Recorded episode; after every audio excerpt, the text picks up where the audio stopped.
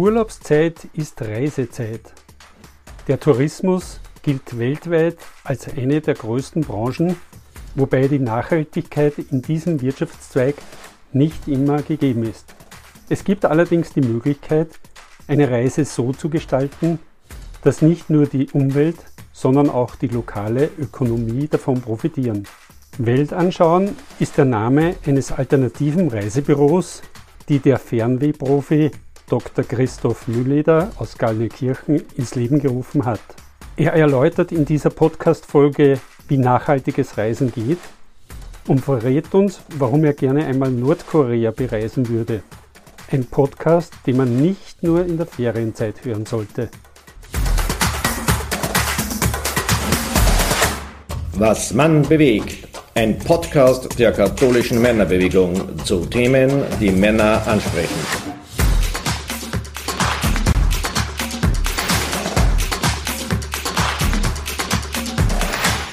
Mein Name ist Klaus Mastallier, Referent in der katholischen Männerbewegung in Linz. Heute sitze ich in Gallneukirchen in den Sehnsuchtsräumlichkeiten von Dr. Christoph Mülleder von der Reiseorganisation Welt anschauen. Servus Christoph, danke für die Einladung. Hallo Klaus, grüß dich, freue mich, dass du da bist und dass wir jetzt über das Weltanschauen gemeinsam reden. Dr. Christoph Mülleder ist studierter Betriebswirt, eigentlich ein Beruf, der viel mit Büroarbeit zu tun hat aber du bist jemand, der ständig unterwegs ist. Seit wann gibt es eigentlich Weltanschauen und was war der Auslöser, eine eigene Reiseorganisation zu gründen? Weltanschauen gibt's jetzt seit 2012. Das wären heuer neun Jahre. Und äh, der Auslöser war, dass ich, also ich habe früher schon in meiner Arbeit bei der Caritas Auslandshilfe ein bis zweimal im Jahr Reisen organisiert für Kolleginnen und Kollegen, aber auch für Außenstehende zu Projektpartnerinnen und Projektpartnern in, äh, hauptsächlich in Osteuropa, wo halt die Caritas Auslandshilfe äh, arbeitet. Und ich habe gemerkt, diese Reisen sind total gut angekommen und die haben bei den Menschen was verändert. Die sind verändert zurückgekommen, die haben sich begeistert, begeistern lassen.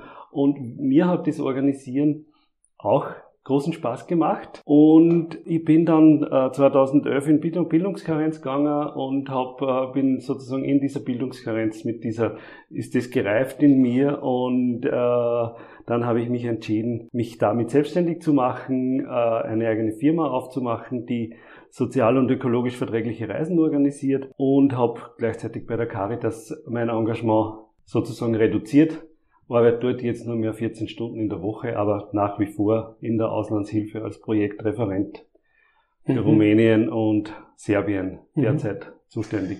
Das heißt, du organisierst als gewerblicher Reisebetreuer alternatives Reisen, vermutlich auch eine Marktnische, aber es geht vermutlich nicht nur um ein alternatives Geschäftsmodell, sondern auch um so etwas wie eine Vision. Was möchtest du mit deinen Reiseangeboten bewirken?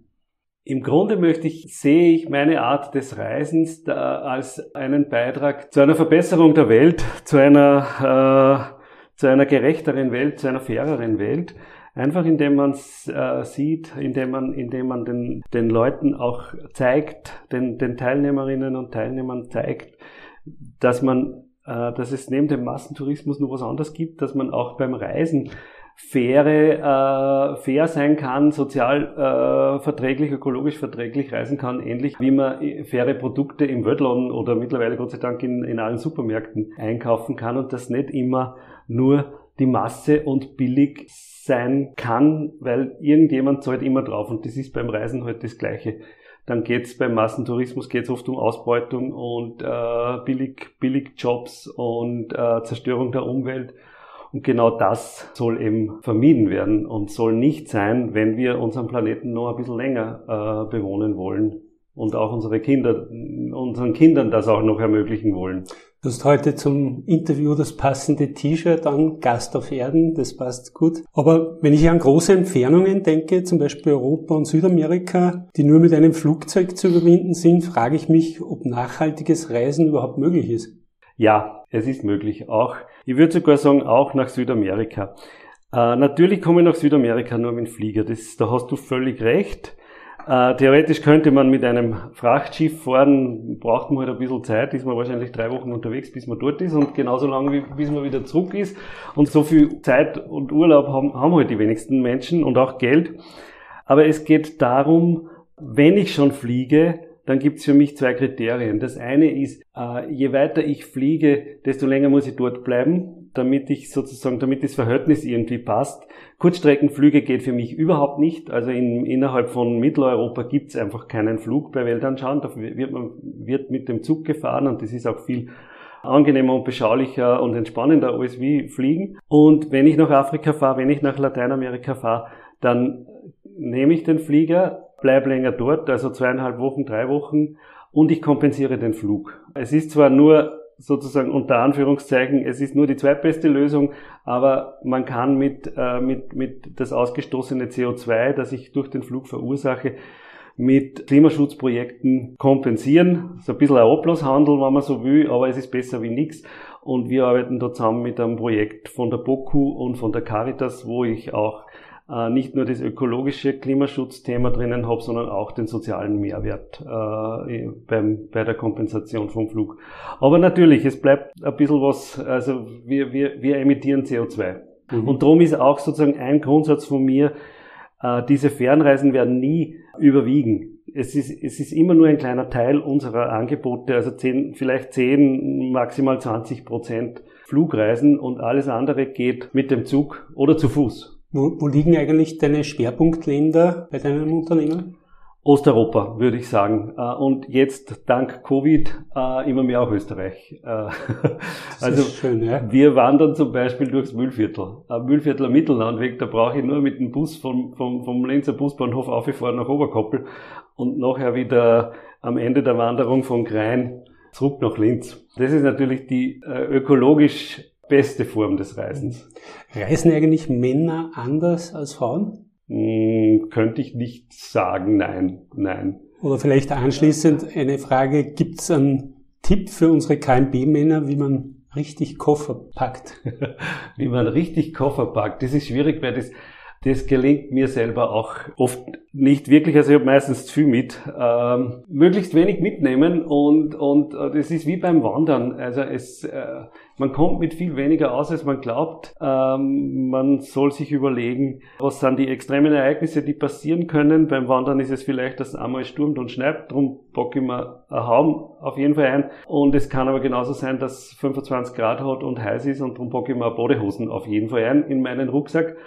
Und ansonsten gibt's zwei, drei T-Shirts, äh, vielleicht, wenn irgendwo ein offizieller Empfang ist oder ein offizielles Ereignis, ein Hemd, schaut nicht, muss aber auch nicht sein. Und äh, also möglichst kleines Gepäck, weil man muss das Gepäck, man muss den Koffer, man muss den Rucksack selber tragen und äh, das behindert einen beim, beim Reisen einfach. Äh, weil wir haben beim Weltanschauen oder beim Reisen generell sozusagen, wir haben nicht die Philosophie, dass man überall abgeholt wird und überall hingeführt wird und dass dann gleich einer steht und dir den Koffer aus der Hand nimmt und ins Zimmer bringt, weil das hat nichts mit richtigem Reisen zu tun. Auf deiner Website steht der Slogan einfach Reisen zu Land und Leute. Der Kontakt zu den Menschen im Reiseland, ist es ein Alleinstellungsmerkmal?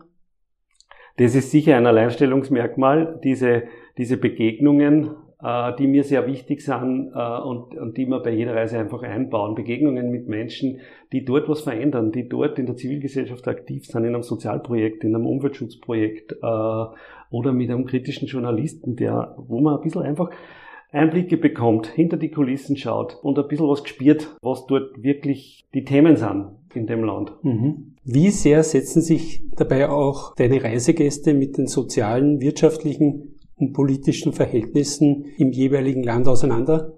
Sie setzen sich äh, eigentlich sehr damit auseinander. Also es ist eigentlich nie wer dabei, dem das überhaupt nicht interessiert, weil der, das, äh, der, der, hätte eindeutig die falsche Reise gebucht. Also die Leute sind sehr interessiert und bereiten sich teilweise auch vor, indem sie schon äh, irgendeinen Roman lesen zu dem, zu dem Land oder den Reiseführer schon studiert haben und sich mit der Geschichte auseinandergesetzt haben und dann wirklich oft fundierte, thematisch fundierte Fragen schon stellen an, an unsere Gesprächspartner, ist aber nicht, ist, ist nicht notwendig, weil. Ge äh, gehst du da auf die Wünsche der Teilnehmer ein oder organisierst du einmal so von deinem Blickwinkel und von deiner Betrachtungsweise die Reisen oder wie funktioniert das? Ich organisiere die Reisen sozusagen von meiner, äh, von meiner Warte aus und schaue, wer könnte da passen, äh, wenn, wenn gibt es, wen kenne ich, wo, wo habe ich Zugang und suche dann die, die Gesprächspartner danach aus. Und manchmal ergibt sich das, ergibt sich dann natürlich vor Ort was. Das sind oft die spannendsten Dinge, wenn man dann äh, irgendwo ist und dann äh,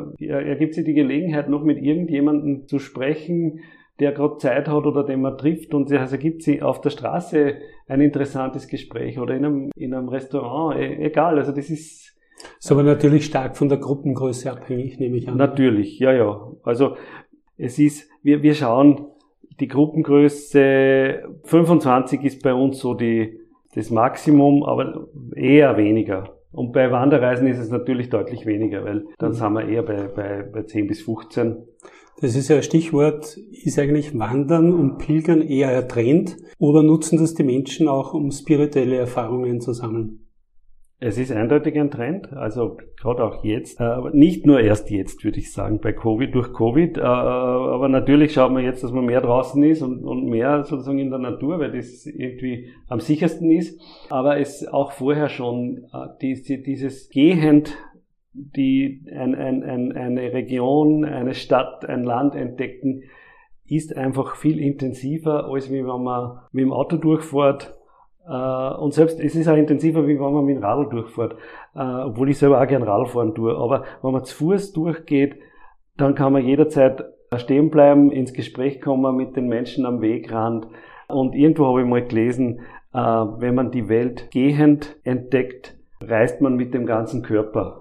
Ich habe das jetzt wahrscheinlich nicht ganz korrekt wiedergegeben, aber so. Also man, man, man, man, man spürt auch äh, die Entfernung, die man zurücklegt, das tut vielleicht am Abend einmal der Tschüss weh und, und man, man, man hat wirklich Zeit, um, um, um alle Details auf dem Weg wahrzunehmen. Und, und da sind auch spirituelle, also spirituelle Impulse sind da sicher hilfreich, müssen aber nicht sein. Also man kann auch einfach staunend durch das Land gehen.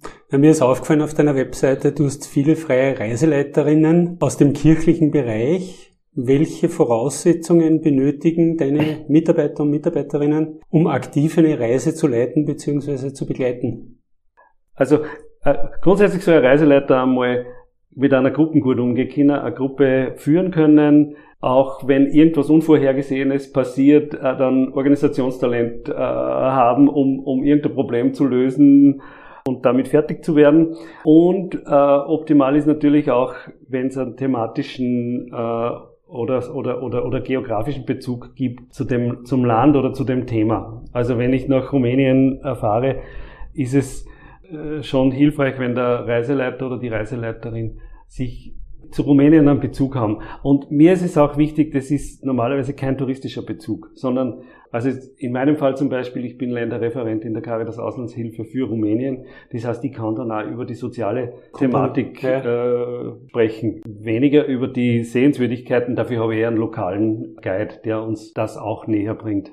Das heißt, ihr arbeitet immer auch mit lokalen äh, Reiseleitern zusammen, die euch dann ja. unterstützen? Immer, immer. Also das ist wirklich ganz, ganz eine, eine, nein, es gibt es eigentlich bei keiner Reise, dass, wir, dass man nicht mit einem lokalen ähm, Reiseleiter oder einer lo lokalen Agentur zusammenarbeitet, weil die kennen einfach ihr Land am besten und, äh, und die haben auch vielleicht noch, die haben das größte Wissen über ihr Land, die wissen auch über die Schönheiten am besten Bescheid und genauso über die Probleme in einem Land. Äh, und wann, und wann tatsächlich irgendwas passiert, dann hat der lokale Reiseleiter natürlich noch mehr Möglichkeiten, irgendwo Hilfe zu holen oder irgendwas zu organisieren. Ja, ich verstehe. Welche Zukunft hat eigentlich das Reisen in der Gruppe?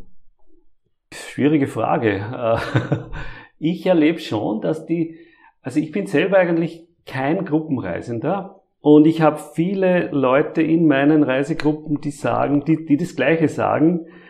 Eigentlich mache ich keine Gruppenreisen, aber Deine Reise oder eure Reise hat mich so angesprochen, weil das erlebe ich sonst nicht. Ich komme nicht ins Gespräch mit, ähm, mit Bevölkerung oder? Mit, ja, mit der Bevölkerung vielleicht noch am ehesten, mit, weil man trifft ja, wenn man allein reist, auch mhm. Leute, wenn man will.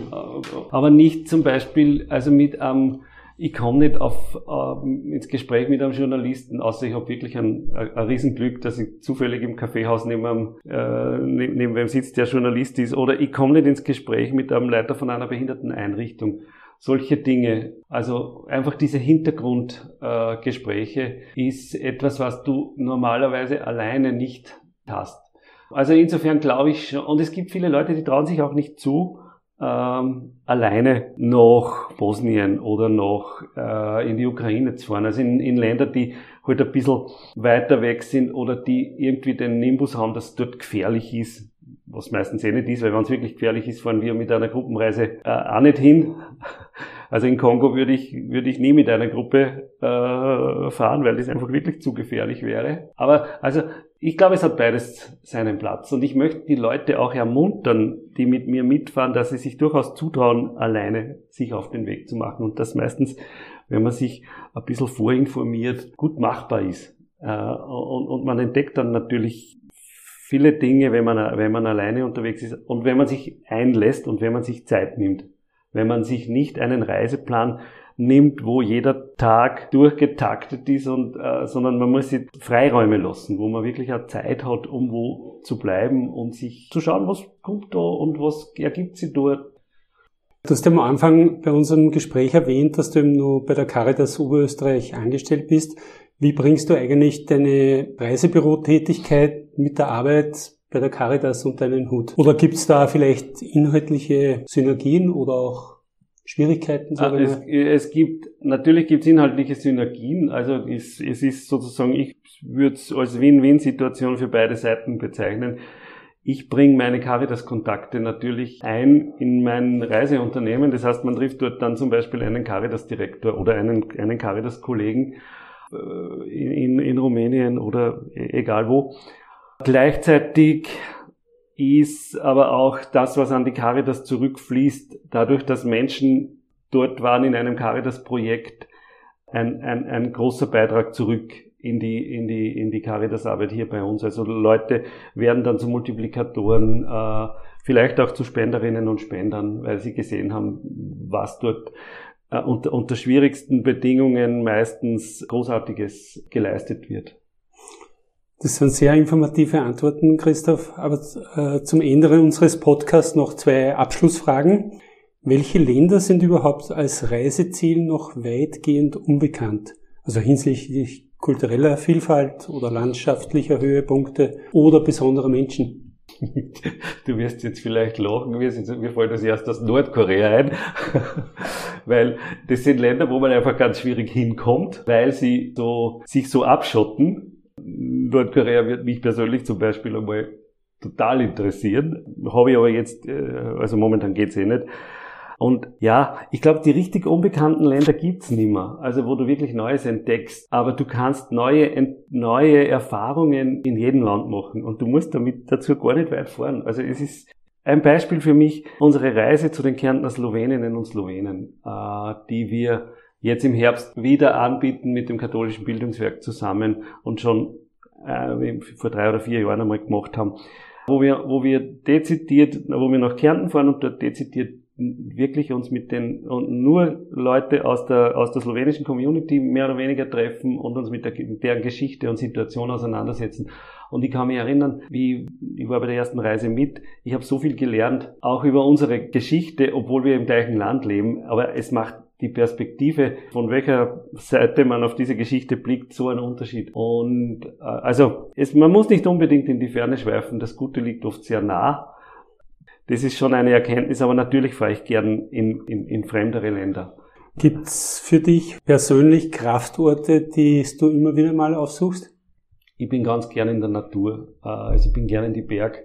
Da fühle ich mich irgendwie auch Gott am nächsten mindestens so wie in einer schönen Kirche, wobei ich auch gerne in eine schöne Kirche gehe. Auch das ist ein Kraftort, eine, eine, eine, eine schöne gotische oder romanische Kirche, weniger die Barocken, das ist mir zu viel. Aber die Natur irgendwo an einem Fluss, an einem See oder auf einem Berggipfel, da kann ich, und beim Gehen, da kann ich Kraft tanken. Und beim Zugfahren, trotzdem auch. Also ich tue irrsinnig gern Zugfahren und länger Zugfahren und ich, ich kann das auch immer nur empfehlen und dafür Werbung machen zum Beispiel ein paar Tage mit der Transsibirischen Eisenbahn fahren. Es ist dermaßen entspannend und entschleunigend man hat auf einmal das Gefühl, man hat so viel Zeit, weil du weißt, du steigst erst in drei Tagen aus und dann denkst du am Anfang, Wahnsinn, was mache ich jetzt die drei Tage? Äh, unendlich viel Zeit. Und ich kann mich noch erinnern, wie wir das erste Mal mit der Transit gefahren sind, am dritten Tag in Krasnojarsk sind dann fast alle ausgestiegen und haben gesagt, man schaut, dass wir schon da sind. Es ist kein Fahrt worden. Lieber Christoph, danke für deine Einblicke in eine spannende, aber auch herausfordernde Branche. Das Gespräch mit dir hat mir gleich wieder Lust aufs Verreisen gemacht. Ich bedanke mich für deine Zeit. Ich bedanke mich für das Gespräch. Euch, liebe Zuhörer und Zuhörerinnen, sage ich schön, dass ihr bei dieser Podcast-Episode dabei wart. Dieses Mal mit Dr. Christoph Mülleder, Reiseprofi aus Gallnerkirchen. Alles Gute, bis zur nächsten Podcast-Folge. Euer Klaus Mastallier.